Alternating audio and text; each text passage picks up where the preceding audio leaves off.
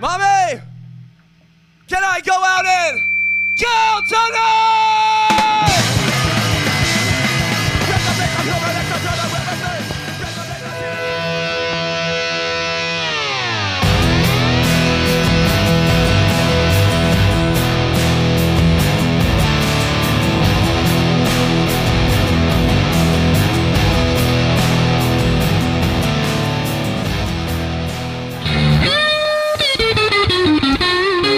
Bienvenidos a uno de los podcasts más ambiciosos en el panorama del diálogo musical actual.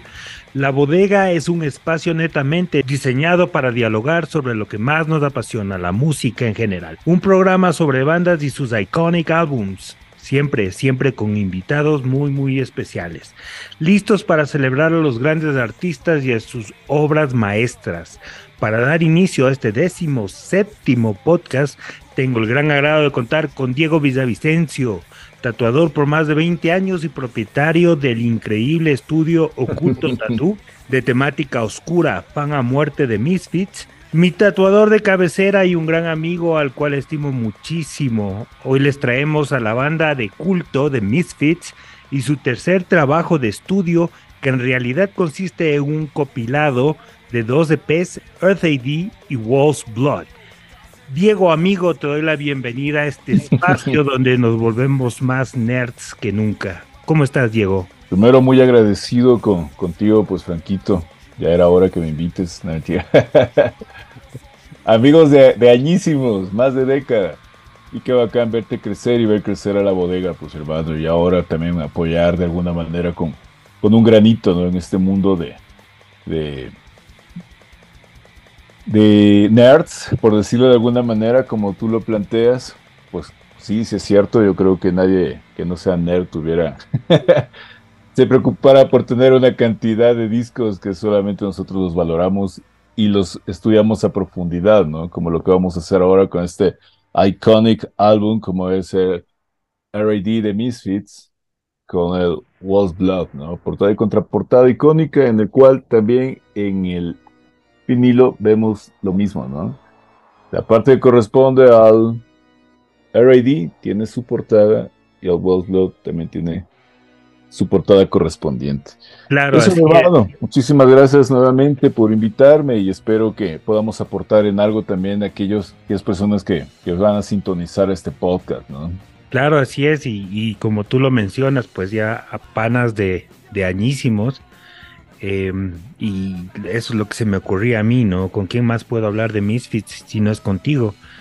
Te encanta todo, te encanta esta, esta banda y pues eh, te relacionas mucho con la temática oscura que, que envuelve el concepto de toda esta banda, ¿no? Sí, envuelve el concepto de inicio, ¿no? Por la mente creadora que hablamos de Glenn Danzig, ¿no? El cual eh, se encargó de unir las piezas, ¿no? eh, se dice que que lo reclutó a Jerry Only porque, bueno, a, Jerry Callafa, ¿no? Que es el apellido real. Lo reclutó porque de pronto vio que en el auto del vecino de al lado había un bajo y se acercó y dijo, oye, ¿y de quién es eso? Es mío, oye, ¿quieres tocar en mi banda? Y dijo, sí. Cuando él había, había estado tocando dos meses antes por un bajo que le habían regalado. Voy a comenzar con un dato técnico que nos dará la pauta para comenzar este muy interesante diálogo conversatorio entre amigos, como, como lo digo. Misfit es una banda estadounidense de horror punk y liderada originalmente por el cantante Glenn Dancing. The Misfits siempre ha mostrado afinidad con el público del metal a pesar de tocar punk rock, debido a que sus letras y actitudes son diferentes de las que tenían los grupos de punk anteriores, ¿no? La primera formación del grupo estaba constituida por el vocalista Glenn Dancing, el bajista Jerry Only, el baterista Manny Martínez, el guitarrista Franchi Coma. En noviembre del 78 entra Bobby Steele como guitarrista en reemplazo de Franchi Coma y Joy Image como baterista. Con esta formación grabaron varios de PES. Esta alineación duraría hasta 1980, luego del despido de Steele por parte de Dancing y Only para que entre Paul Callafa. Hermano menor de Jerry Only. Arthur Goody tocó la batería entre 1980 y 1982. Tras la salida de Joy Image en 1980, en el 82 entra Robo como baterista y siendo esta su formación más clásica y recordada por los fans.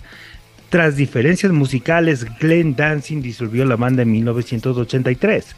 Los miembros fueron pioneros en usar el maquillaje Corpse Paint y Jerry Only fue el inventor del estilo y el clásico peinado Devil Lock. Estimado Diego, cuéntame cómo llega Misfits a tu vida. Como tú lo dijiste en un, principio, pues siempre ha existido y se mantiene esa afición por las cosas tétricas, por el horror, por la oscuridad, digámoslo así.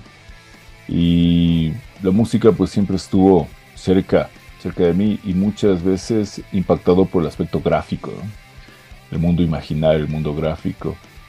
Y muchas bandas llegaron así, pero Misfit en particular llegó de una manera bastante casual porque eh, en la época del colegio recuerdo que no, había dinero pues para comprarse discos originales y alguna vez llegué a un punto de, discos piratas que existía en la, en la Patria, la calle Patria que en Quito, no sé claro, sigue, sigue habiendo, ese es un lugar clásico, es el Gavis Rock.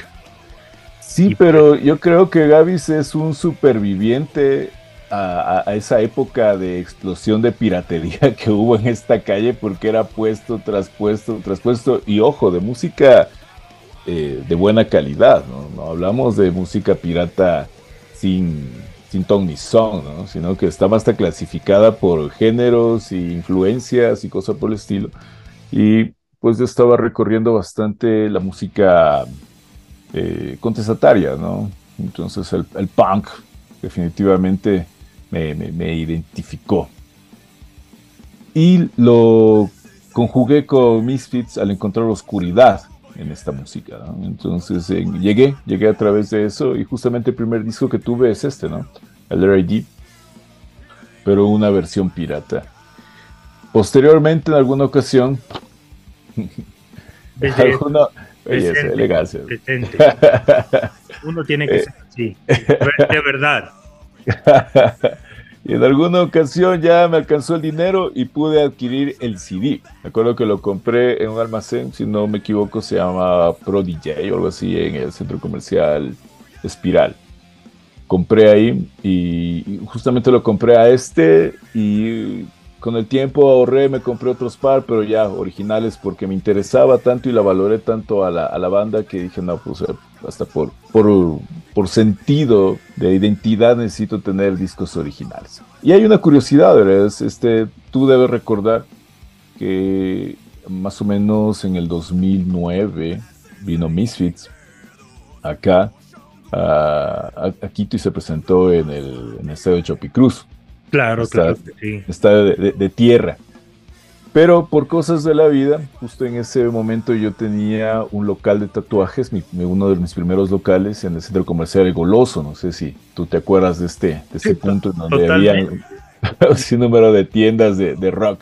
Yo había ahí la, tienda de, de, de, la Acero Magazine, había ahí un local y yo fui, yo diseñé una revista del Acero Magazine ahí con el, con el, con el Terán. Así fue como conocí el goloso.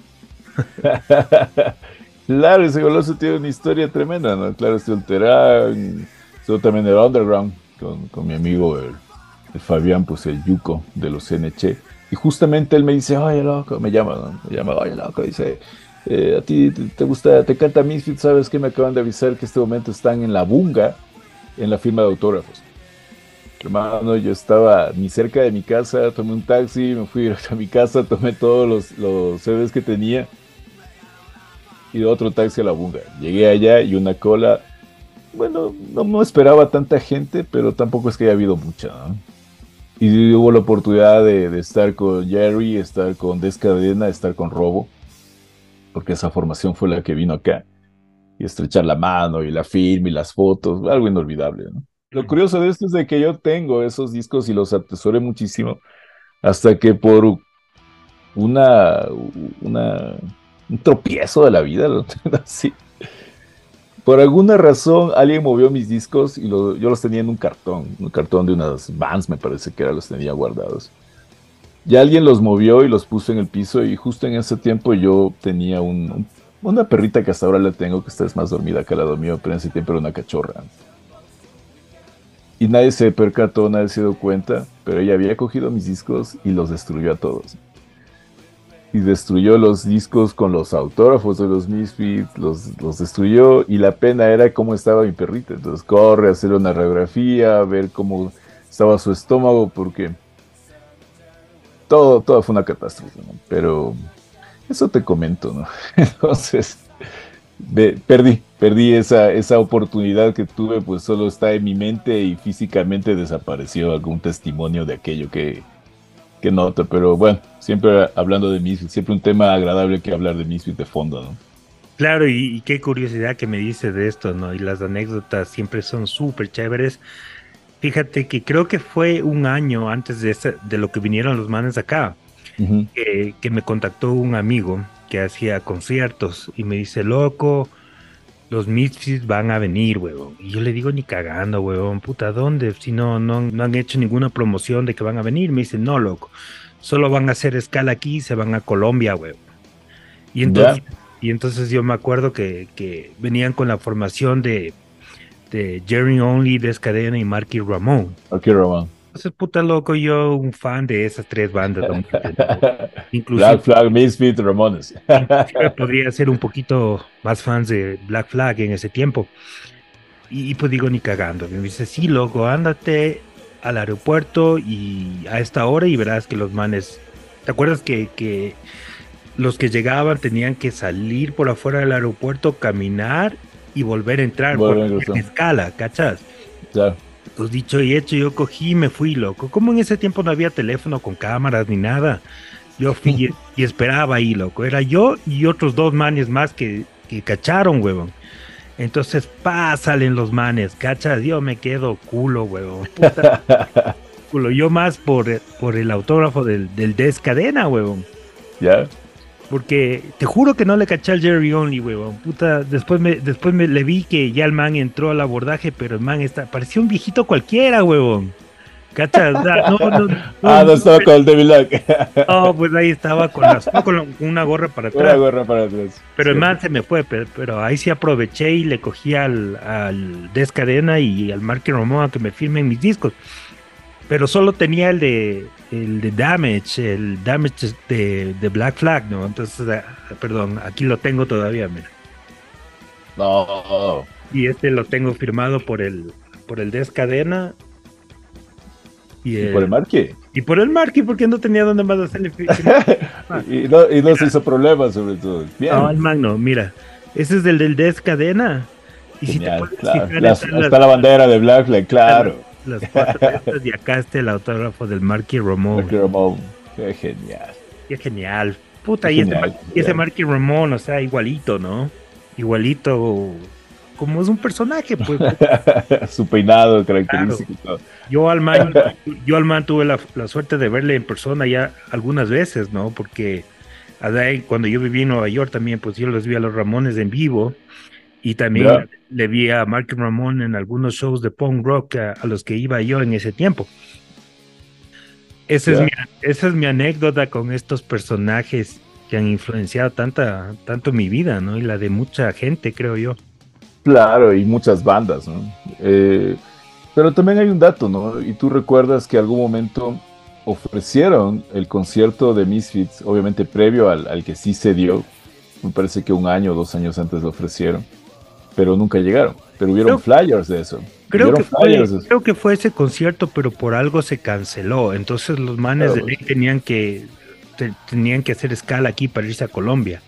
Mm, Entonces ahí fue la oportunidad. Eh, bueno. Te cuento que de ese concierto yo conservo el flyer de ese concierto ofrecido y que nunca sucedió. ¿En serio? sí, y, de, y del concierto que sí sucedió yo tenía el póster, pero igual algo pasó y se perdió. Pero bueno, ¿Para qué? ya queda la memoria como te. Claro, ya, ya le de pedir a un, a un amigo que me pase los videos porque él filmó el concierto. A él le contrataron para filmar el concierto este de Chaupi Cruz. Qué bacán. Qué bacán. ya le voy a pedir ese material para ver si algún rato lo pasamos. un tesoro de la bodega sin duda va a sumarse a los que ya hay. Claro que sí. Bueno, vamos a, seguir hablando pues de, este gran disco que es el Earth AD. Se grabó con la alineación de Glenn Dancing en la voz, Paul Doyley en la guitarra eléctrica, Jerry Only el bajo eléctrico, Robo la batería. En todos los temas menos en uno. En uno tocaba Arthur Goody, que era el anterior eh, baterista antes de que entrara Robo. Él toca en la versión de Die Die My, Darling. Por acá lo tenemos. Exacto. y ese mismo. Qué belleza de disco ese también, ¿no? Sí, y este lo, publicaron posterior al RAD. Claro, claro. Eh, inclusive en el, en el disco de acetato no, no consta ese tema, ¿no? Y... Claro, en el acetato no está ni el Die Die My Darling, ni el... Este, ¿cómo, cómo es él? Eh, Mommy Can I Go Kill Tonight. Can I Go Out and Kill Tonight. Exacto. Claro, esos eh, creo que están incluidos en la versión del CD. y en el cassette. CD y el cassette. Sí, Earth AD Wolf's Blood, usualmente llamado simplemente Earth AD, fue el segundo álbum de estudio de la banda estadounidense Misfits y el último con Glenn Dancing como líder. Fue publicado en diciembre de 1983, dos meses después del último concierto con Dancing. El disco incluye canciones con temáticas más oscuras y sonidos más fuertes y rápidos, entre los que destacan el Die Die My Darling que hablábamos del Green Hell. Originalmente fue publicado como álbum de nueve canciones, después fue publicado incluyendo tres canciones del sencillo, publicado en mayo del 84, del cual acabamos de hablar, el Die Die My Darling, cuyas canciones fueron We Bite, Mommy Can I Go Out and Kill Tonight, Die Die My Darling. Dancing dijo que las canciones de Blood Feast y Death Comes Reaping pertenecían originalmente a las primeras canciones de Samahain, pero que fueron agregadas a lo que serían las últimas canciones de Misfits, como El último esfuerzo para salvar a la banda. ¿Qué opinas de esto, Dieguito? Me parece, bueno, primero un aporte bastante importante todo lo que acabas de mencionar, porque demuestra el, el ánimo que siempre tuvo Glenn para sacar adelante Misfits, ¿no? Lastimosamente, por temas eh, internos, pues él se sintió fracasado con la banda y ya, empezó a desarrollar otros temas para Semahan, como tú bien lo mencionaste, ¿no? Temas más, más diabólicos, digámoslo así, inclusive.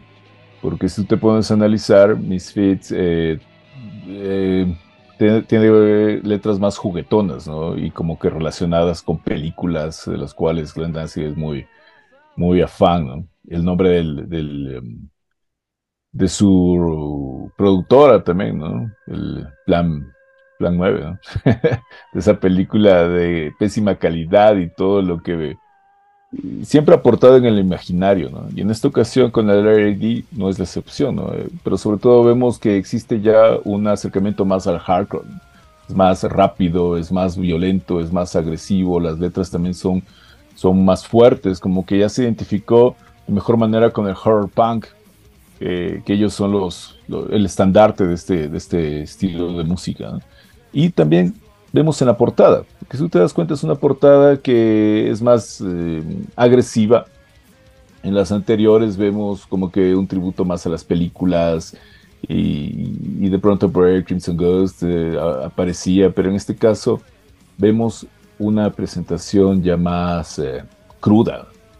Y como un aporte, te puedo mencionar de que esta portada en particular pertenece a un icono de, del underground y del arte punk, el cual pues eh, la hizo Matt Marker, el cual le tomó alrededor de 300 horas de dibujo realizar esta portada, imagínate. Claro, exacto, y, si hablaremos de, de, este, de esta parte cuando nos toque hablar sobre la creación del arte, ¿no? Porque es toda una historia detrás de él, ¿no?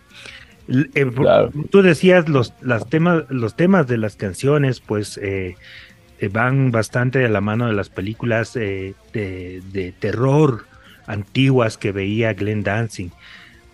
Solo me, puedo ponerme a imaginar cómo sería Glenn Dancing en la juventud, ¿no? Eh, viviendo en New Jersey en, la época de los 80, como un joven. Eh, claro, 70 Claro, y 70s, 80s, y como un joven que le gusta, esta, tiene la pasión con, con las cosas oscuras. Eh, con las películas y todo, ¿no? Y la manera de vestir de él y todo en, un New Jersey eh, suburbano casi, ¿no? De en esa época. Claro, y sobre todo conservador y, todo pues eh, eh, con intenciones de que la juventud tiene que ser bien portada y, y afuera el satanismo y cosas así, ¿no? Pero en cambio él aportó justamente este aspecto oscuro, ¿no? Y por ello también el nombre de Misfits, ¿no? ser un completo inadaptado, desadaptado, como quieras traducirlo. Y el primer track de la, del disco, el R.I.D., justamente toma en consideración una película de este famoso Wes Craven, que es el creador de Freddy Krueger. Claro. Este, en, esta ocasión, pues, participó en el guion de Las colinas tienen ojos. Y justamente esta película se ve reflejada en esta canción. No sé si si les he puesto un poco de atención en ese sentido, Franquito. Claro que sí, pero el, título de la canción, o sea, lo sacan de la película del, del año 66, también llamada Daleks, Invasion Earth 2150 AD. ¿Cachas? Entonces el man. El man perdido en eso, ¿no? También un, nerd como nosotros, ¿no? Si no, increíble. Pero sabes que es tan nerd, así hablando de nerds, es, tan, nerd que si tú te fijas en muchas de sus presentaciones, él utiliza una camiseta con una calavera que no es el Crimson Ghost, pero esta calavera pertenece a este manga, que obviamente luego fue un anime de un mangaka que se llama Lady Matsumoto, y pertenece al Capitán Harlock, que es un pirata espacial. Entonces imagínate en esa época él ya tenía esos guiños, ¿no? Con esos aspectos tan nerd, tan freaks que hoy se podría decir y que sin duda pues son ese encanto que tiene la banda en cada aspecto que uno se pone a revisar, ¿no? Desde su mente creadora como Dancing y luego pues también el aporte de Jerry con el Devil Lock y él también aportó el, el, el, el Pan Corps, ¿no? Entonces... Eh, avancemos, avancemos que hay mucho por qué compartir con esta bandaza. El Jerry Only también sí se puede decir que sí también también aportó, ¿no? La parte de la imagen, eh, el Devil Lock que tú dices que, que aporta también ese ese misterio que, que envuelve a los Misfits, ¿no? También la canción Queen Wasp dice que se basa en dos películas de terror, una del mismo nombre de 1958 y la otra habla de la película de 1960 The Wasp Woman. La canción Devil Lock tiene su origen en el nombre del corte de pelo que inventó Jerry Only en 1979. La canción Blood Feast, basada en la película del mismo título de 1963. Green Hell saca su título de la película de terror del año 40 del mismo título y de su secuela de 1957 titulada The Monster from Green Hell. Hellbound se cree que está basada en la película de 1975 titulada Devil Dog, The Hound of Hell. Entonces ya ahí podemos darnos cuenta cuáles son las influencias netas de esta banda, ¿no? Y claro, pues estamos hablando del imaginario con el cual se movía Glenn Dancing y también eh, su búsqueda por la oscuridad, podemos destacar de otros trabajos de ellos mismos que tal vez no están integrados en este disco, pero son una muestra de la oscuridad que manejaba como el Halloween y la versión de Halloween 2, que es más oscura y parece que al principio hicieron unas invocaciones macabras hablando de licantropía y temas por el estilo, que también vamos a ver que en este disco vuelve a ser topado. El tema de, la licantropía, de la transformación del hombre lobo como tal, y sobre todo en este tema del Wolf's Blood ahí se, se vuelve a retomar eso, ¿no? El encanto que él tiene por estos aspectos oscuros alrededor de, la cultura pop, que termina siendo. Ahora, pues hablamos de contenido, en ese tiempo era información rebuscada. Entonces, imagínate cómo sería Glenn Danzig en ese tiempo, que además él siempre fue fanático de los cómics y dibujó el cómics. Hay una serie de cómics que se llama Verótica, no sé si, si alguna vez has tenido la oportunidad de chequear el arte que él hizo, que él hace. He oído al respecto, pero no, no, la verdad no, no lo he visto. No, es, excelente dibujante, Y para ser, y, te puedo decir que como guionista sobresaliente, y la música que escribió en ese tiempo, ¿no? Pero sin duda él fue el cerebro, ¿no? Un intelectual un intelectual y, pertenecía al área editorial, digámoslo así, de, los buenos Misfits, de la buena época, que a mi criterio también es esa, ¿no? la que pertenece a Danzig. Un, detalle ahí te aporto. Entonces, eh, sin duda, Danzig es, eh, pertenece a la parte editorial de Misfits, ¿no? es el que aportó todo ese contenido literal, todo ese contenido de imagen y, la música. Sin duda, hay, hay mucho, hay mucho que abarcar con, los Misfits y con Glenn Danzig. Tengo entendido que él también participó eh, junto a su madre en la administración de un almacén en donde se vendía mucha música. Y él en esa oportunidad pudo escuchar Black Sabbath desde muy, muy joven. Entonces imagínate cómo él pudo acercarse a todo este mundo. Claro, era, era un fan eh, a muerte de, Black Sabbath y de The Doors. Y de, y de Elvis Presley también debe ser. obvio, él, él es Eh, conocido más como el Evil Elvis. Ah, como anillo al dedo. Claro, y, o sea, la, capacidad de, de, escribir del man para los temas es increíble. Inclusive, imagínate que produjo, eh, escribió más bien un tema para Johnny Cash, 13. ya. es loco ya. Johnny Cash coge una de tus canciones y diga, puta, déjame interpretarla. no, pues. Es, que por algo es el icono, ¿no? Ah, lo que te decía, que a mi criterio existe una época buena de Misfit y es con Glenn Danzig. O sea, Michael Graves, me parece que solamente fue un, muchacho que lo pusieron ahí a que cubra un espacio que, que no pudo. No, le, quedó muy grande el puesto. A mi criterio, ya saldrán los haters que, ¿cómo? Que esto, pero bueno. No, no, yo también estoy en, ese vagón del tren en el que Michael Graves hizo lo que pudo, pero tuvo que cubrir unos zapatos muy grandes, ¿no? Sí, sí, sí. Eh, bueno, en este lugar, en este caso, unos muy pequeños. Tanto curioso, ¿cuánto calza? Fíjate que Glenn Dancing, o sea, el man es, el ego de él es inmenso, ¿no? Y siendo una persona que no es muy grande, pues, Como Napoleón. Napoleón, exactamente. Inclusive hay un video en el que un man le, pega su puñetazo también por, por sobrado y bueno, ese es de Glenn Dancing, ¿no? Quiéranle o odienle, pero es todo un personaje. Pero desapercibido no pasará. Para nada, para nada. La época de, de, su banda Danzig también es, es increíble. Claro. Eso da para otro podcast. Claro, y ahí se ve la relación en cambio con otro gran artista como es Giger, que participa en una de la, en el Dancy 4, me parece que es que aparece. El Master, Master and Margaret, que es la obra de Giger y que la toman para esta, para esta portada. Claro. Es importante ese aspecto gráfico de las bandas, ¿no? Es tan importante de, tanto como su música, como la historia que está atrás obvio, claro que sí, porque el artista confía en ti y que tú representes su obra y a lo menos, o sea, si te escogen es porque saben que tú también tienes una temática buena, ¿no? Claro, y como hablábamos de este disco en particular, R.A.D. Wolf Blood, en la contraportada que debería ser el Wolf Blood pertenece a Carol Stoker. Y hubo un dato curioso que estaba viendo y es que en este año 2021 se subastó. Esta claro, sí, sí. Contraportada en un valor de 35.100 dólares en eBay. Empezó con 5.000 y terminó en 35.100 dólares. Imagínate qué, qué, belleza, ¿no? Y sobre todo que esta, esta ilustración particularmente la tomó Glenn Dancing, obviamente con la autorización de Carol Stoker, pero Carol la había desarrollado para un poema de John Milton. y, yo, y no sé si tú le ubicas a John Milton. es eh, quien escribió El Paraíso Perdido.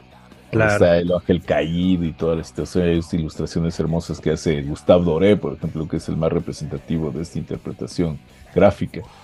Pero ahí se ve, ¿no? El contenido y el contexto del nivel de apreciación del arte que tienen estos personajes, ¿no? Y que se ve proyectada también en la música y nos conecta, nos atrae, y décadas, hablamos de 30, 40 años después, siguen siendo actuales porque son buenos, perduran.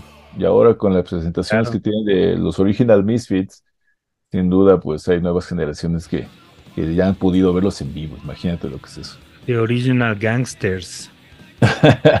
y, y a pesar de que estos manes, o sea, dice la leyenda que se odiaban a muerte, ¿no? Pero yo leí recién una entrevista a Jerry Only que dijo que no, que él siempre le, le ha querido full a Glenn Dancing, ¿no? Ya que fue Glenn Dancing el que le abrió los ojos acerca de todo este tipo de música y temática oscura, ¿no? Sí, pues, o sea, tengo entendido de que una vez que Glenn Danzig se fastidió y en medio del concierto dijo, esta es la última presentación y se acabó Misfits. Desde ahí pasaron tres décadas y no se hablaron para nada hasta que nuevamente llegan a este tipo de conversaciones. En el que tengo entendido que la, gira que dieron en el año 2016, que fue cuando se, se reunió la, los originales, aunque ahí faltó robo, por decirlo de alguna manera. El más representativo, sobre todo hablando de, de, este disco, él sería el que quisiéramos escucharlo ahí, ¿no? En lugar de él estuvo eh, el baterista de Slayer, ¿cómo se llama? Dave Lombardo. Dave Lombardo estuvo invitado. Claro, Pero este, te, nada, en que... contra, nada, en contra, de Dave Lombardo. No, para nada. Para su nada banda y todo, pero, pero como que ahí hacía falta el robo de ley. O sea, claro, es que Dave Lombardo es excelente, pero aporta más al metal, ¿no? Es un personaje más profundo para el metal. Pero para el, punk rock y el hardcore en sí, con Black Flag y con Misfits, robo. Pero bueno, volviendo al tema, resulta que ellos hicieron esta reunión que era impensable por un tema judicial. Entonces sí hubo un empuje que fue más allá de sus buenas intenciones, fue más para liberarse de algún de algún nudo judicial, jurídico que encontraron y resultó mejor hacer esto para saciar ese tema y bueno, también llenaron sus bolsillos y les quedó el buen sabor de esto y hasta ahora siguen dando giras. ¿no? Claro, no, no les culpo, ¿no? O sea, ¿quién más? Nada, pues para nada. De, de, su propia obra. Uh -huh. Y tengo entendido que eh, por el 2002, me parece, o 2007, estoy confundiendo las fechas, hubo una colaboración entre Dolly y Danzig en las presentaciones que él tenía. Claro, no sé sí, si sí, tienes sí. un dato más preciso creo, de eso. Creo que eso fue más o menos lo que, lo que ayudó para que haya este, esta reunión, ¿no? Eh, como tú dices, Doyle tocaba al último de las presentaciones de Danzig como una reunión de Misfits, pero sin el Jerry Only. Uh -huh. Y a la cual, pues Danzig en esa época dijo que eso será lo más cerca que la gente podrá ver de los Misfits. Claro, de una pseudo reunión de Misfits, ¿no? No ser impensable. Pero chévere. Lo podemos disfrutar ahora. Somos parte de esa historia viva. Totalmente. Y en una entrevista que le hacían a Glenn, eh, bueno, tú me mencionabas de Jerry, una entrevista que, que, que, pude chequear de Glenn, le preguntan justamente sobre este tema de, del álbum, de las presentaciones, perdón, de Original Misfits, en donde él menciona que, que a él lo motivó el hecho de que vio artistas que él admiraba como Bowie, que fallecieron. Y él dijo, no, pues, eh, y si eso pasa y, y, no le hemos dado la oportunidad a la banda nuevamente y a la gente que nos vea cuando todavía podemos, pues hagámoslo. Me parece interesante también esa, esa justificación, si es que así, así lo tomáramos. Increíble, y también, eh, o sea, Glenn también es una, una Madonna. Y, y, pues también vive de la atención de la gente, como, como la mayoría de artistas, ¿verdad? Eh, y al ver que, o sea, Misfits es un fenómeno mundial, ¿no? Tiene claro, miles de fans. Imagínate, claro. es una banda que, que hace arenas. Claro. Vendió eh, recuerdo... el Madison Square Garden. Exacto, eso yo te iba a decir. Cuando fue Madison Square Garden, yo me sorprendí porque toda la infraestructura que es en su techo tenía un Crimson Ghost del tamaño del techo del Madison Square Garden. porque esa ocasión era el concierto de ellos, un fenómeno. Claro, increíble, ¿no? y considerar que y pensar que ellos económicamente fueron un fracaso como banda en los 70s, 80s, porque se sostenían era porque los Callafa tienen dinero, ¿no? Y era la, tarjeta de crédito del papá de Jerry, quienes de alguna manera ayudaron a sostener eh, la música que hoy disfrutamos, porque ellos fueron un fracaso. Es que a veces así funciona en una sociedad, pues el uno tiene el talento y en el otro, el otro tiene el dinero. Pero es interesante porque este, bueno, el Jerry, Jerry Callafa, una vez que se separa Misfit, él se arrepiente de, todo el ambiente oscuro y satánico que Glenn Danzig compartió con él, ¿no? Claro. Le cayó la canalla o algo por el estilo. Claro, y tuvo una hija y como que eso removió su conciencia, dijo, no voy a acercarme a, una fe contraria al satanismo y, hasta armaron una banda con el Dolly, ¿no? Claro, el Christ the Conqueror. The Conqueror. Conqueror, algo así se llama. Eh, un disco, no, no he tenido el placer de escucharlo. Eh, es una temática de alabanza al Señor. Eh, por si alguien lo quiere escuchar, me cuenta. Está buscarlo. buscarlo el, concepto del disco eh, fue un furioso horror punk, aquella vertiente que inventaron estos fans de las películas de miedo y ciencia ficción viejunas. La única y gran diferencia de Earth AD es la velocidad y la agresión de la forma de tocar que los llevó a ser calificados como una banda que se estaba inclinando más a lo que era el hardcore de la época de Nueva York, de la época dorada de Nueva York. Y esto se debe totalmente al reemplazo de Arthur Goody, ese, ese, tema de Arthur Goody también que lo votan porque él quiso una hamburguesa una hamburguesa extra y, pues eso no va con Glenn, ¿no? Claro, pues como una hamburguesa para todos. Le dijo, no, pana, vos hamburguesa al día y nada más. Y, pues lo, suplantó Robo, un baterista colombiano, ícono en la escena ya que venía grabando. Caleño. Caleño. Caleño, caleño, hasta más no poder, que venía de grabar The Damage, venía a grabar el disco Damage de Black Flag. Black Flag. Ah, imagínate, brother, puta, con esos, con esas actitudes y con ese currículum, ¿qué podía esperar? El, man es, eh, el man es, es, o sea, el man toca súper rápido, pues loco. Entonces, digamos, yo diría que es la columna vertebral del sonido hardcore, ¿no? Claro, totalmente. si el baterista es, una bestia y toca rápido, pues los otros, hay que los otros hay que no, no, no hay más. No, qué bueno, qué, qué, buenas cosas de la vida, ¿no? Qué buenas cosas de la historia. Algo de agradecer. A la historia de la música, ¿no? Sí. Eh, pero, como un dato, eh, Robo, él creo que esperaba que lo convoquen para el Misfits, esta formación original de Misfits, y, no pasó eso, ¿no? Claro, no pasó. Y él, y él, vive en Cali cuidando a la mamá, una persona ya octogenaria que tiene problemas de salud bastante fuertes, crónicos, y él está ahí, ¿no? O sea, como que renunció a toda posibilidad de, continuar con la leyenda de la fama y todo a cambio del amor por su madre, ¿no? Y eso también hay que, hay que destacar del buen robo, ¿no? Del buen Julio Roberto, ¿cómo se llama? Julio Valverde Valencia es el nombre de Julio Roberto Valverde Valencia, imagínate. Es que, ¿cachas cómo son esas cosas de la vida, no? Como tú comentas, eh, Robo siendo un ícono, pues, del punk rock, no es que vive con, no es que vive con, con lujos, ni nada por el estilo, ¿no? Ha grabado unos tremendos discos, la mayoría de, de los integrantes de estas bandas, pues, eh, eh, sí lucraron del trabajo, más no robo, ¿no? Claro. Cuando, cuando se supone que le podían haber pagado una buena cantidad de dinero a robo, pues no se dio.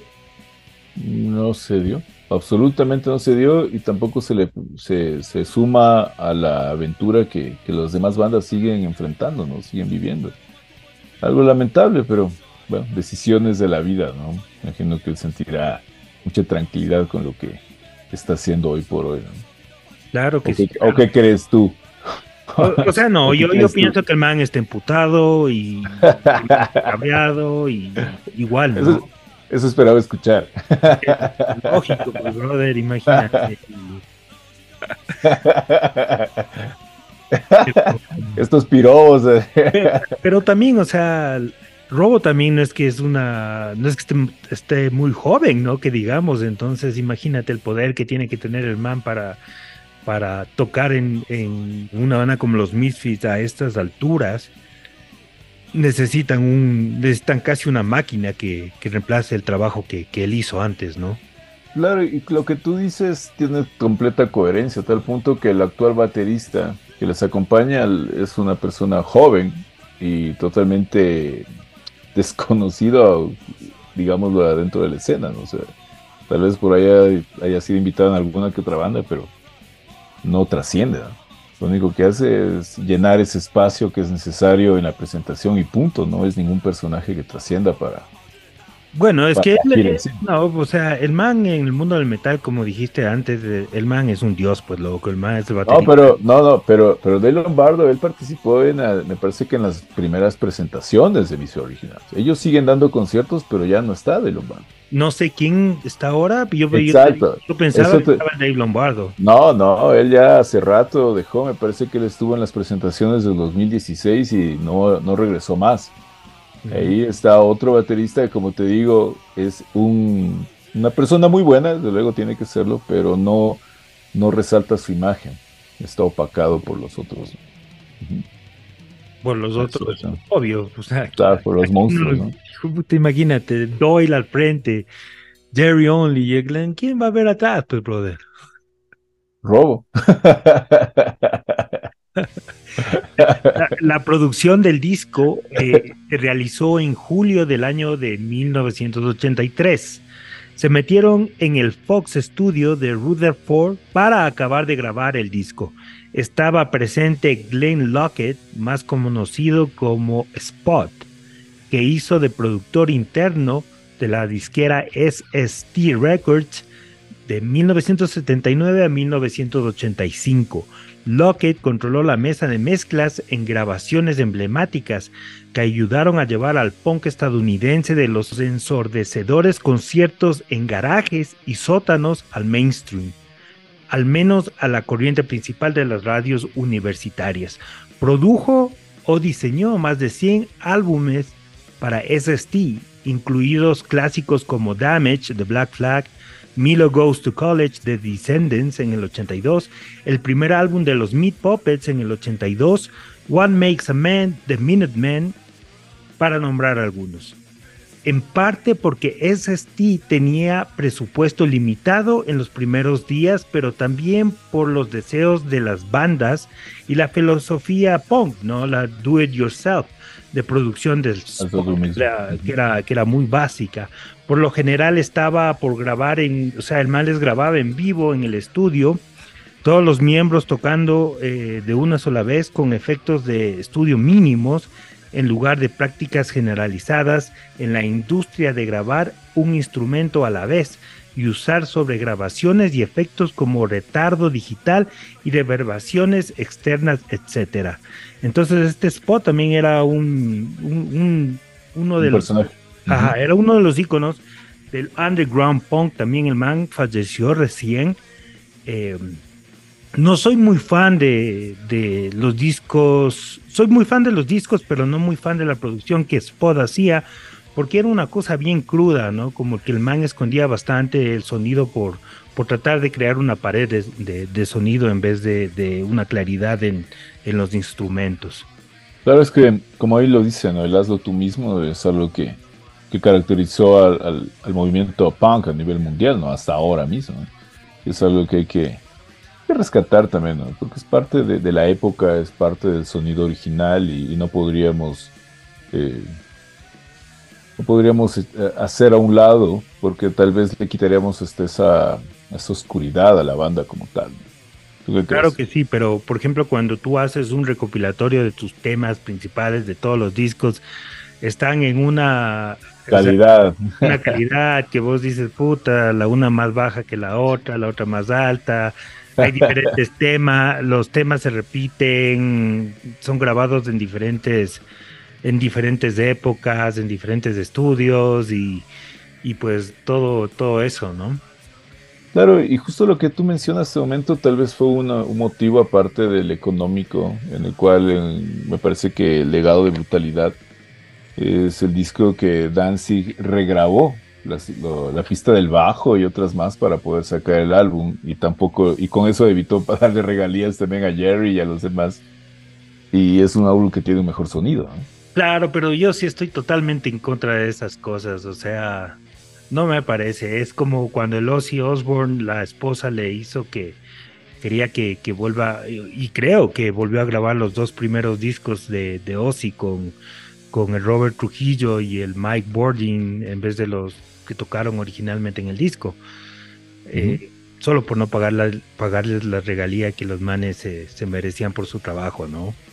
Claro, y justamente ese tema que hizo Danzig eh, fue una de las causas de por qué se distanciaron aún más y se fortaleció el odio ¿no? entre Jerry Only y Danzig. Simplemente es un dato histórico de cómo se manejaron las cosas entre la banda como tal y sobre todo pues era el dato con respecto al sonido. Entonces, como tú decías, ¿no? voy, a, voy a sacar un, un masterizado con mejor calidad, pero mis originales no sirven para ello. Claro, ya como que, como que hubo por ahí también esos dos escenarios, pero se agradece porque tenemos un buen producto para disfrutar por acá. Claro, gracias Glenn. Entonces, inclusive hay una revista donde sale que el, un cómic Sí, no sé si lo has visto, donde sale Glenn Dancing, que es como novio de Henry Rollins. Oh, sí. Qué nota, ¿no? Ese. No, Henry Rollins es un fan a muerte de los Misfits también. Claro, es que se colaboraban también Inclusive, o sea, Robo llega a tocar con los Misfits, recomendado por Henry Rollins. Claro, así es.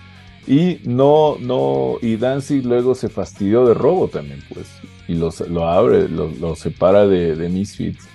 Y Robo también tenía problemas con su visa, y por lo tanto tampoco podían contar con él para giras que sean de carácter más amplio, ¿no? Y eso sucedió justamente con la gira que hicieron con Jerry Only y en los, en los 2000, digámoslo así, ¿no? Cuando fueron a Inglaterra, creo, con los Damned. Claro, claro. No, no. No, no, ese, ese, ese, es otro, ¿no? Porque es cuando ellos abren a Dabner en Estados Unidos y Jerry aparentemente queda de acuerdo con el vocalista de Dabner para ellos ser teloneros en la gira en Europa y él dice sí. Y ellos arman el viaje, van a, a Londres y resulta que no, no se había tomado en serio el vocalista de Darknet sobre ellos y había estado armada toda la gira en Europa por parte del manager. Y él hace un esfuerzo y le dice, bueno, sí, van a participar, van a tocar junto a, no me acuerdo, Victims, Victims me parece que era la, la banda que era la oficial para la, la gira de Dabner. Mm. Y le dice, bueno, van a tocar ustedes también con ellos, aceptan tocaron una sola vez y luego ya no siguieron porque el manager le había dicho de que ellos quieren tocar va a ser gratis porque no hay Claro, no, no les iba, no les iba a pagar, pues qué terrible, ¿no? Claro, entonces ya dicen, bueno, regresemos, pero los vuelos eran para una fecha aún muy distante y les tocaba estar vagando por Londres. Ahí me parece que, que, Jerry Only se hace muy amigo de la mamá de Sid Vicious y comparten un, un tiempo y cosas así. Bueno, es, un tema de la parte de la historia del punk global. Claro, claro, es la, el, fandom de hacia los Misfits es, es muy grande. Cachas que inclusive hay, hay libros en el que te dicen eh, todos los discos que los Misfits han sacado, te hablan de todas las carátulas, te hablan de, te hablan de los años en que se reversionaron algunos de ellos. es increíble, ¿no? Claro. Claro, sobre todo por la cantidad de EPs que sacaron. Que luego fueron compilándose y haciéndose álbumes, como pasó con el Static Gaze, que fue el primer álbum que lo grabaron por esta por este tema de Mercury, me parece que es, no sé si tú ya tienes más claro que Mercury quiso comprarles el nombre, hacer uso del nombre del sello que tenía Dancing en ese tiempo, que era The Blank Records. Claro. Ya, y a cambio de eso les dan 30 horas de grabación, es lo que ellos utilizan y en una solo graban el Static Gauge, pero no tenían... Pero por eso, por eso comenzaba diciendo que el, que el Earth AD es el, el tercer disco de los manes según a quien le preguntes, ¿no? Para unos es el segundo, para otros es el tercero, en fin. Claro, Static Gauge se publica en el 97, si no me equivoco. Claro, totalmente. Un discazo también, ¿no? Sí lo tengo por aquí. Claro, tú lo tienes. claro.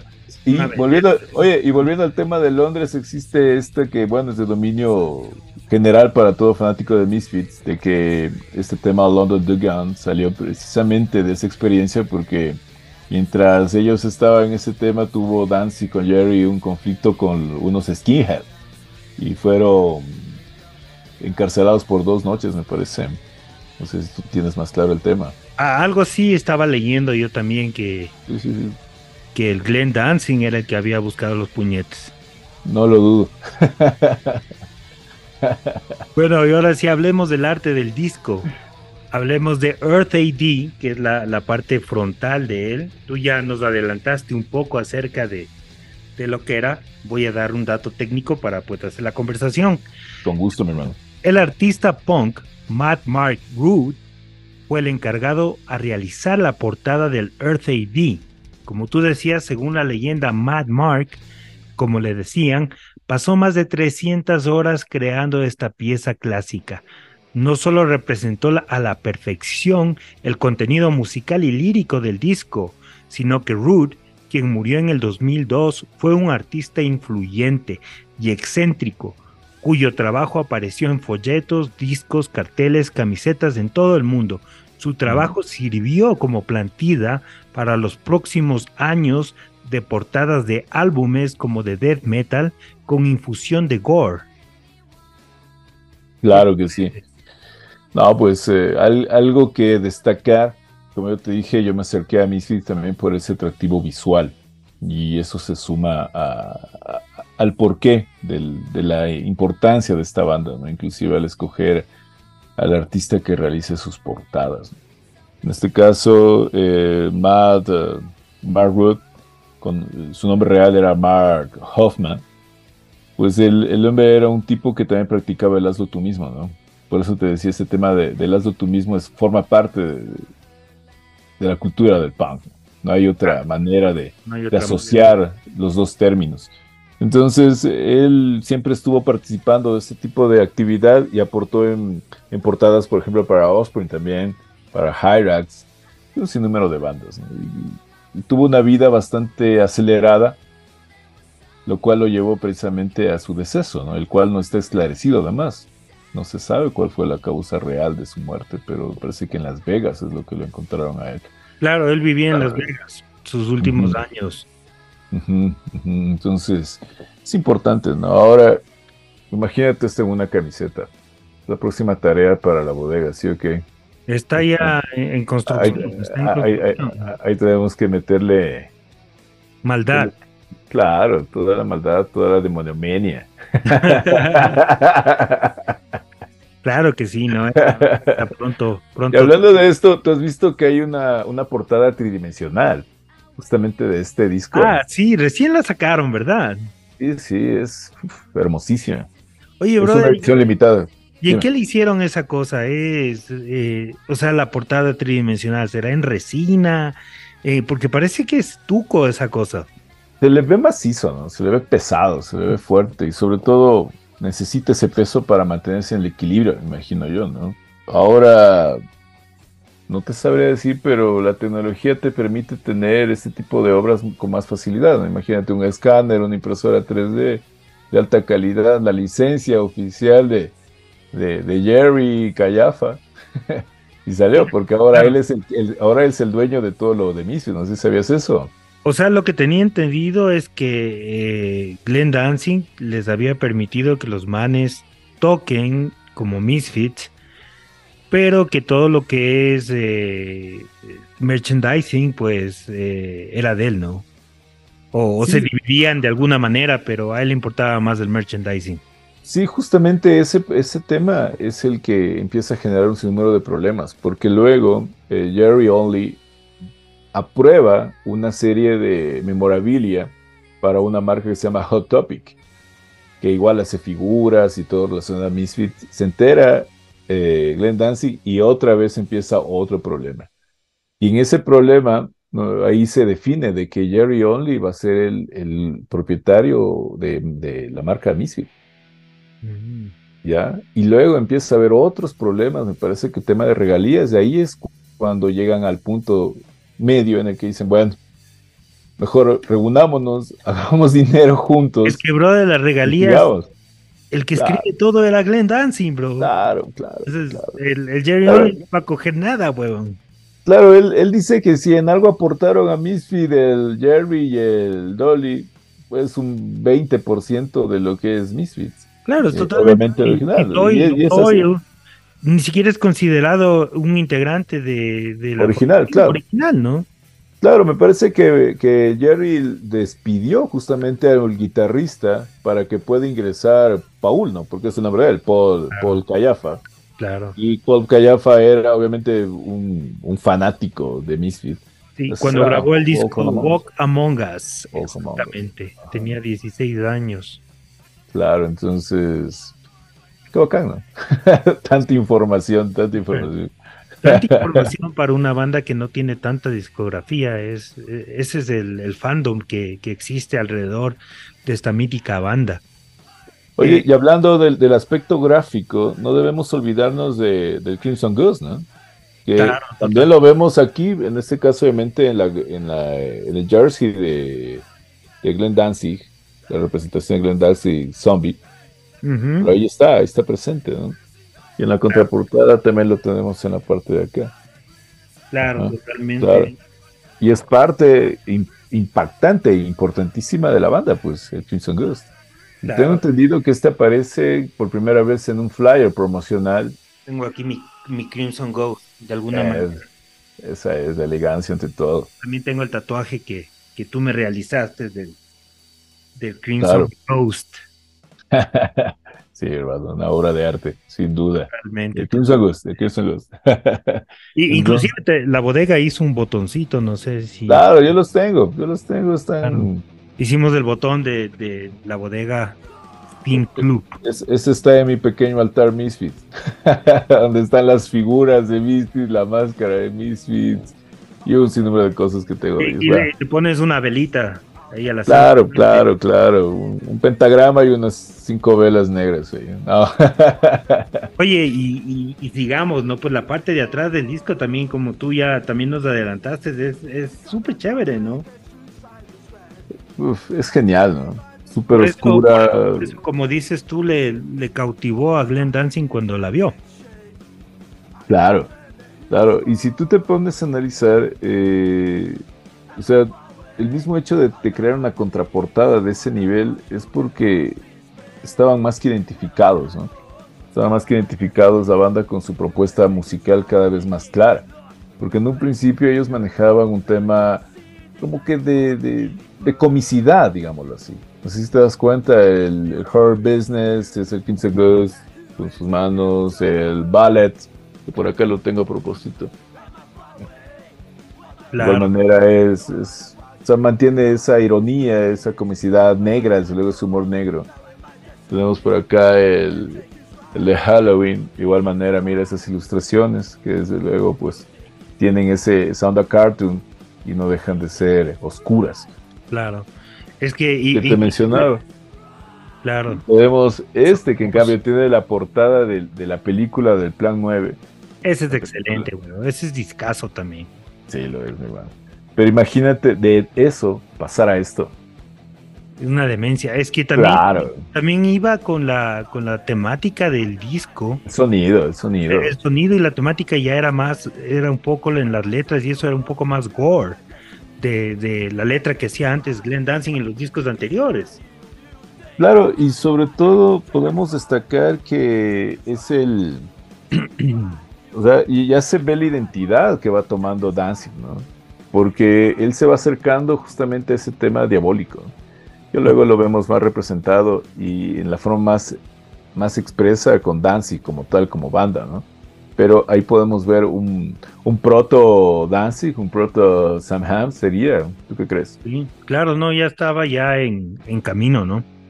Claro. Eh, y, y, y, hablando de la parte de atrás del disco, el Wolf's Blood, ilustrado por Anthony Carroll Stoker, la imagen fue creada originalmente por Stoker para una serie que ilustra un poema pastoral de John Milton, escrito en 1645 y publicado originalmente en el fanzine Hymns for Hidden, que tú lo, tú lo mencionaste también. Uh -huh. Luego uh -huh. la imagen fue descubierta por el cantante de Misfits, Len Dancing, y se usó para la parte posterior del álbum. A fines de mayo del 2021, la imagen original se subastó en eBay. Comenzó por 5 mil dólares. Sí, sí. Y se vendió, como tú dijiste, por 35 mil 100 dólares. Qué brutalidad, ¿no? 100 dólares. El artículo sí. se vendió desde Alaska. Vale la pena señalar que Stoker trabajó como arquitecto en Alaska y falleció mm. mientras residía allí en el 2019. Eh, ¿Qué crees tú que ha aportado la música de los Misfits en el panorama de la música actual? Eh, como se menciona, me parece que Misfits tuvo un golpe global a partir de la del uso y recomendación, digamos así, de ciertas bandas. ¿no? Por ejemplo, tú ves a Metallica y lo ves a Cliff Barton con su camiseta con el Crimson Ghost. ¿no?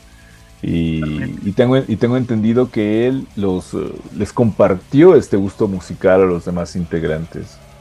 Y en los 90 sacan este disco Garage Inc., donde está el Die Die My Darling, que literalmente es el por qué se hace global Misty. ¿no? Sale de ese underground del punk y llega al, al mainstream gracias a, esta, a este cover que realiza Metallica. Hay otro cover que también realiza Sepultura, me parece que realiza el Actitude, me parece que es. No sé si, si tú lo has podido escuchar en alguna ocasión. No, no, no, no, no. Me parece que, es Sepultura, ese. Sepultura no, no hace cover de Misfits, no. Que ya No, tenía- me parece que hay uno. Bueno, sí. tal vez puede hacer, puede haber, ¿no? Eh, no, pero eh, Earth AD ha sido citado desde entonces como un lanzamiento histórico del hardcore punk, eh, influenciando a Green Day, Blink 182, Alkaline Trio. Lo han nombrado como principal influencias. Como tú dijiste, mientras que Metallica ha grabado versiones de varias pistas del álbum. Establecieron un popurrí frenético de Last Caress y Green Hell para el lanzamiento de 1987 de 598 EP E Garage Days Re Revisited. Y más tarde presentaron a Misfits a una generación más joven con el tema que tú dijiste, el Die Die My Darling, para su álbum de versiones de 1998, Garage Inc. No teníamos una agenda y luego tomamos la imagen de terror y se nos ocurrió un monstruo sin sentimientos que estaba animado y listo para funcionar, dijo Jerry Only en el 2015, reflexionando sobre el sonido innovador de su banda.